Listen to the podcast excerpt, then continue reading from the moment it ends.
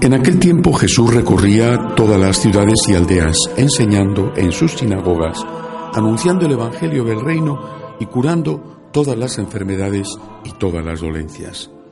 Al ver a las gentes se compadecía de ellas, porque estaban extenuadas y abandonadas como ovejas que no tenían pastor.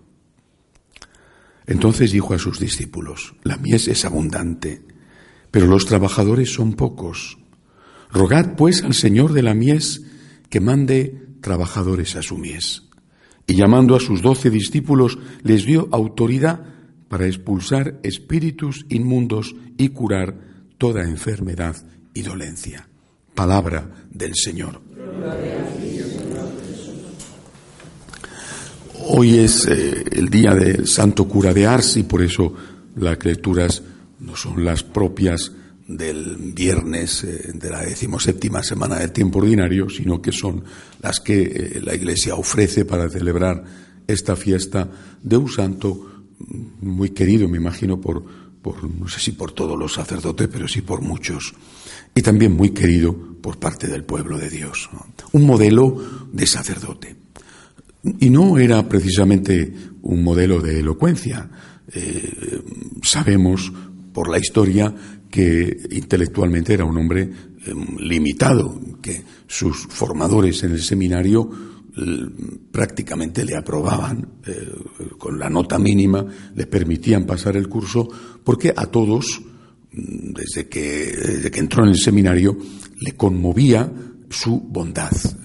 Este señor será un, un hombre sencillo, que podrá ser un párroco rural y no un predicador de campanillas, pero es muy bueno. Y no vamos a perder una vocación así porque intelectualmente el hombre no llegue a más. Y por eso le mandaron a una aldea, se ordenó y le mandaron a una aldea. Era uno de esos sitios donde nadie quiere ir, ¿eh? donde, donde la carrera eclesiástica no se hace. Bueno, y se fue a la aldea, ¿no? Y, y, el hombre bueno como era, pues empezó a hacer lo que hacen los hombres buenos, los hombres buenos que tienen fe, ¿eh? que es rezar, ¿eh? rezar por su pueblo, pasarse muchas horas ante el sagrario y, estar en el confesonario. Y la gente pues acudía no a escuchar los grandes sermones, sino a, ver a un hombre bueno, a tocar a un hombre bueno y también a aconsejarse por un hombre bueno. Eh, su fama empezó a extenderse por toda Francia y acudían los nobles desde rincones remotos del país, desde París, por ejemplo, eh, en aquella época en que tampoco es que cogías el AVE o, eh, tu propio automóvil y llegabas por una autopista, ¿eh? con, esfuerzo, con sacrificio, acudían a estar con un hombre que les decía la verdad en el confesionario, pero se la decía con amor. Eh, por eso la Iglesia le propuso como modelo de los sacerdotes. Eh, creo que hoy, eh, por tanto, la reflexión va en primer lugar para nosotros los sacerdotes. Cuando, mm, cuando yo me miro a mí mismo veo que no soy un hombre bueno, me avergüenzo. Y cuando miro a mi alrededor y veo que los confesionarios en general están vacíos, me da mucha pena. ¿no? no digo que todos los confesionarios estén vacíos, pero en general cuesta trabajo encontrar un sacerdote que esté confesando. Cuesta trabajo. No sé si es porque no se cobra dinero, ¿eh? es el único sacramento que no lleva eh, monumentos. ¿eh? Si hubiera dinero quizás estaría más lleno, los, más, habría más curas en el confesionario, no lo sé, pero es posible. O es porque los propios sacerdotes no creen en la confesión, o no, hay tiempo, lo que sea, ¿verdad? Pero sí que esto hoy es un día para hacer un examen de conciencia, los sacerdotes, y, y preguntarnos los sacerdotes cómo estamos atendiendo a nuestro pueblo. De paso, también preguntarnos cómo estamos predicando, no solamente la forma, sino el fondo, qué estamos enseñando a nuestro pueblo, porque eh, no tienes derecho como sacerdote a dar tus propias opiniones. Las otras opiniones, si las tienes, pues eh, o te las guardas o te vas de la iglesia. Es decir, el pueblo acude a una iglesia católica a escuchar un sermón católico. No acude a la iglesia que tú has fundado.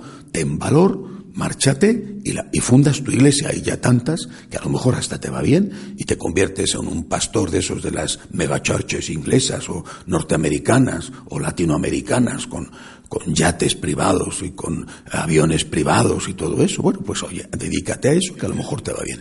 Pero si eres cura católico, tienes que enseñar la doctrina católica y tienes que poner al servicio del pueblo católico los medios de santificación que el pueblo necesita, entre ellos la confesión. Pues yo creo que esto es lo, primero para reflexionar hoy, repito, yo como sacerdote eh, y mis hermanos en el sacerdocio. Junto a esto creo que hay que meditar también sobre otra cosa. Y hay que hacerlo en el momento presente. Porque eh, hay, mensajes que valen para siempre y hay mensajes que son eh, necesariamente actualizables, ¿verdad? San Juan María Vianney no fue un hombre con poder, no fue un cardenal Richelieu eh, que manejaba los destinos de Francia y de Europa. No fue un cardenal secretario de Estado, que no, no fue un papa, no fue un, no, no fue un hombre con poder. Y sin embargo tuvo una extraordinaria influencia. A través de su ejercicio del sacerdocio, no a través de otra cosa. Eh, eh, yo creo que la meditación que, que hoy hay que hacer es ¿Cuál es el poder que tiene la Iglesia? ¿Lo tiene? Eh, esta mañana me he levantado un poco más temprano para poder escribir el artículo que habitualmente mando al diario ABC cada semana.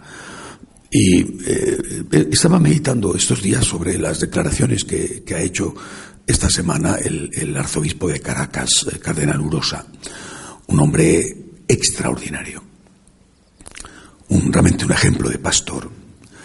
Y esta semana, en vista de los desastres y las matanzas en Venezuela, eh, le ha dicho abiertamente a, Maduro, al dictador, le ha dicho que tendrá que dar cuentas ante Dios de los crímenes que tiene y también ha dicho que los jefes de las Fuerzas Armadas tendrán que dar cuenta ante Dios de los crímenes que están cometiendo.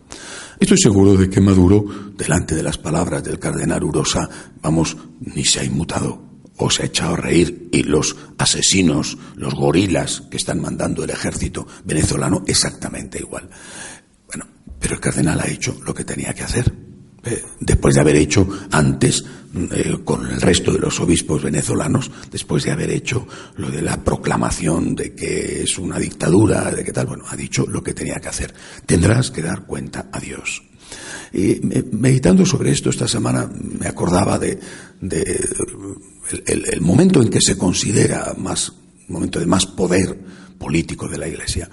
En el año 1077, en la lucha de las investiduras por decidir quién era el que tenía que nombrar los obispos en Alemania, sobre todo aquellos obispos que eran además príncipes electores del imperio, si era el emperador o era el papa el que nombraba obispos, bueno, pues se declara la llamada lucha de las investiduras y el, el papa Gregorio VII excomulga al emperador. Eh, bueno, el emperador eh, arremete contra el Papa, el Papa se refugia en un castillo italiano de la condesa Matilde, el castillo de Canosa, se refugia en el castillo y mientras tanto el emperador excomulgado ve como una parte importante de los nobles alemanes se levanta contra él.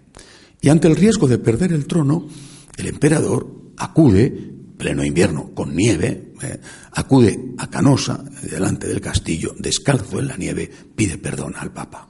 El Papa le perdona, eh, cuando el emperador perdonado, es decir, levantada la excomunión, vuelve, vuelve a Alemania, mm, mata, encarcela, en fin, elimina la oposición de los nobles y se revuelve contra el Papa de nuevo, que termina perseguido. Eh, pero ese momento, año 1077, es considerado el momento del mayor poder político de la Iglesia. Un papa que depone a un emperador, eh, un emperador de entonces, el del Sacro Romano Imperio eh, Germánico, bueno. Un emperador que pide perdón descalzo en la nieve ante el Papa. Oh, madre mía, qué tiempos. Oye, que aquello, no sé si era para bien o para mal, pero al menos tenía un poder. Ojalá hoy el cardenal Urosa o el Papa pudieran decirle a Maduro, te excomulgo, y Maduro acudiera a la catedral de Caracas, no digo en la nieve, porque en Venezuela no hay nieve, ¿no? Bueno, alguna montaña habrá, y allí de rodillas pidiera, perdóname, vale, te perdono, pero tú tienes que eh, acabar con esto, tal. Bueno, ojalá, sinceramente, ojalá, ¿verdad?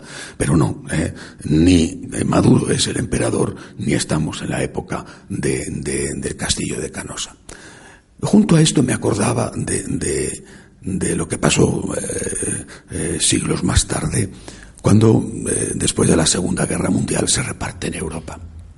Dicen, porque hay confusión entre los historiadores, unos dicen que sucedió antes en una conversación entre el ministro de Exteriores francés Laval y, Stalin, y otros dicen que fue en Yalta, en medio de las conversaciones después de la guerra. Dicen, dicen que Churchill, cuando estaban repartiéndose el mapa europeo y dejaban Polonia, Hungría, Eslovaquia, Chequia, se lo dejaban a, los comunistas. Dicen que eh, eh, Churchill dijo que qué le parecería al Papa eh, esta, situación, y que Stalin contestó cuántas divisiones de tanques, cuántas divisiones tiene el Papa. Bueno, el máximo poder, el mínimo poder, la división de Europa se consumó. Esto es un error de apreciación.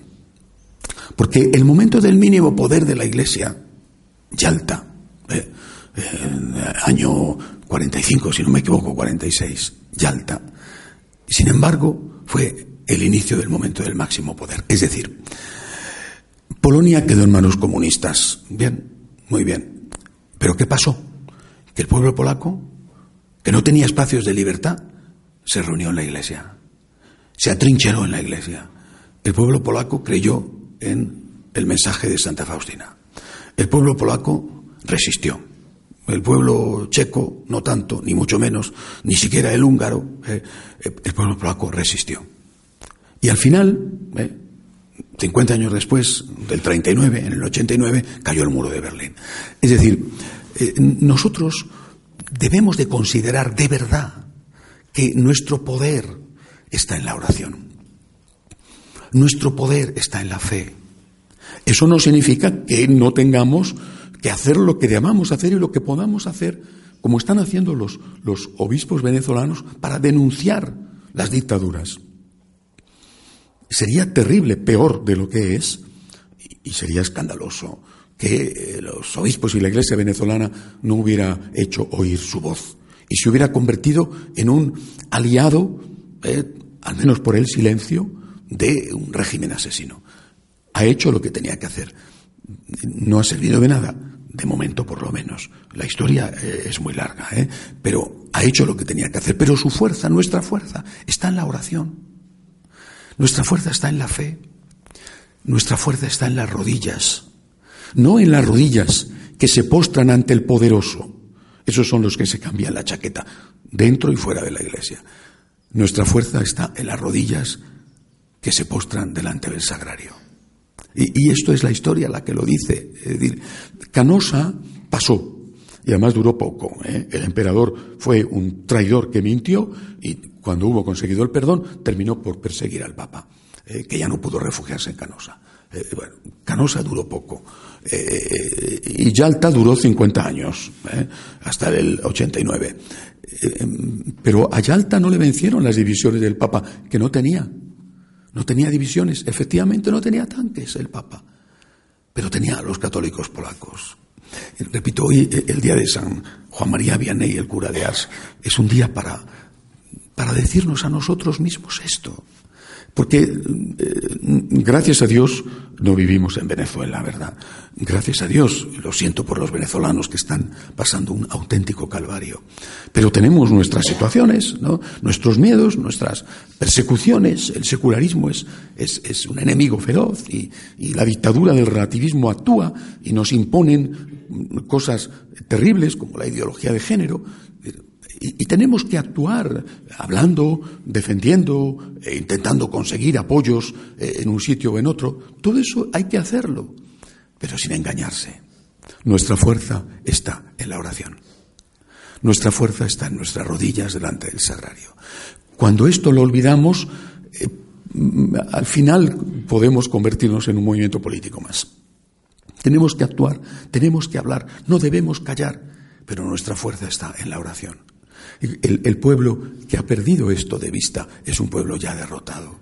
Nosotros eh, tenemos de verdad la necesidad imperiosa en cada momento de la historia y en cada país de una manera de conseguir que las cosas mejoren a base de pedirle al Dios de la historia que sea Él quien actúe y a veces actúa permitiendo grandes desastres para que se produzcan después momentos mucho más buenos y mucho más gloriosos. Hoy recordamos el poder de la oración de un hombre sencillo, de un hombre sin mucha cultura, sin mucha labia, eh, pero un hombre bueno y sencillo. Este es el poder de la Iglesia. Pidámosle al Señor que no lo olvidemos nunca. De pie, por favor.